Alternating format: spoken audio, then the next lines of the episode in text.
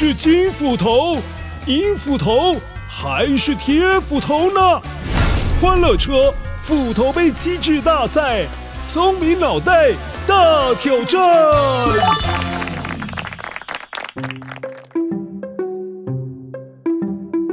阿弥陀佛，嗨，乖乖，我是今天的关主，我是法海呀。今天欢乐车斧头杯机智大赛要考考你的是，请问在《白蛇传》的故事当中，我说了这句话：你只要用雄黄酒灌醉宁家夫人，就知道是怎么一回事了。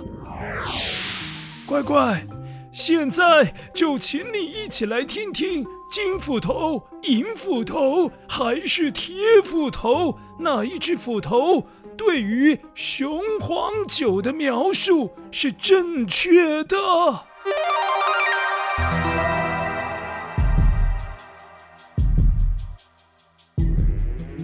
？One，Hello，Hello，我是金斧头，这一题听我的，保证 OK 啦。雄黄酒当中的雄黄其实是一种矿物，它不是植物哦。Two，嗨，乖乖，那个金斧头说雄黄酒不是植物，确实是正确的。但是我要告诉你哦，雄黄这种矿物其实是有毒的，所以不可以随便乱吃哦。Three。乖乖，我是铁斧头。所谓的雄黄酒呢，就是把雄黄磨成粉之后，加入到酒当中，就叫做雄黄酒了。但是现在已经证实雄黄是有毒性的，所以喝雄黄酒这种习俗现在早就没有了。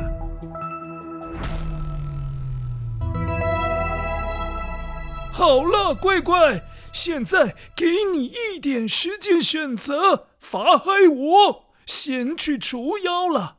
待会维多叔叔会为您揭晓正确解答。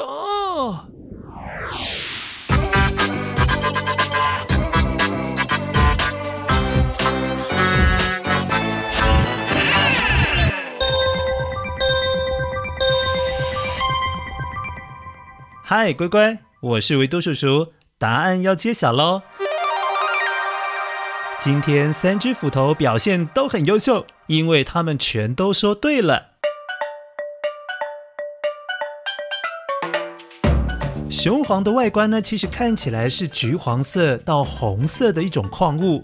古代人呢，会把雄黄磨成了粉之后，加在酒里面，就会变成雄黄酒。可是呢，现在的医学研究发现，雄黄有一定的毒性。也就是说呢，这个有毒的东西不太适合再喝了，所以说喝雄黄酒的这种习俗慢慢也就没有喽。好了，乖乖，所以今天不管你选择的是金斧头、银斧头还是铁斧头，都是拿满分哦，恭喜你哦！维多叔叔也先预祝你端午佳节快乐，下次斧头杯再见喽。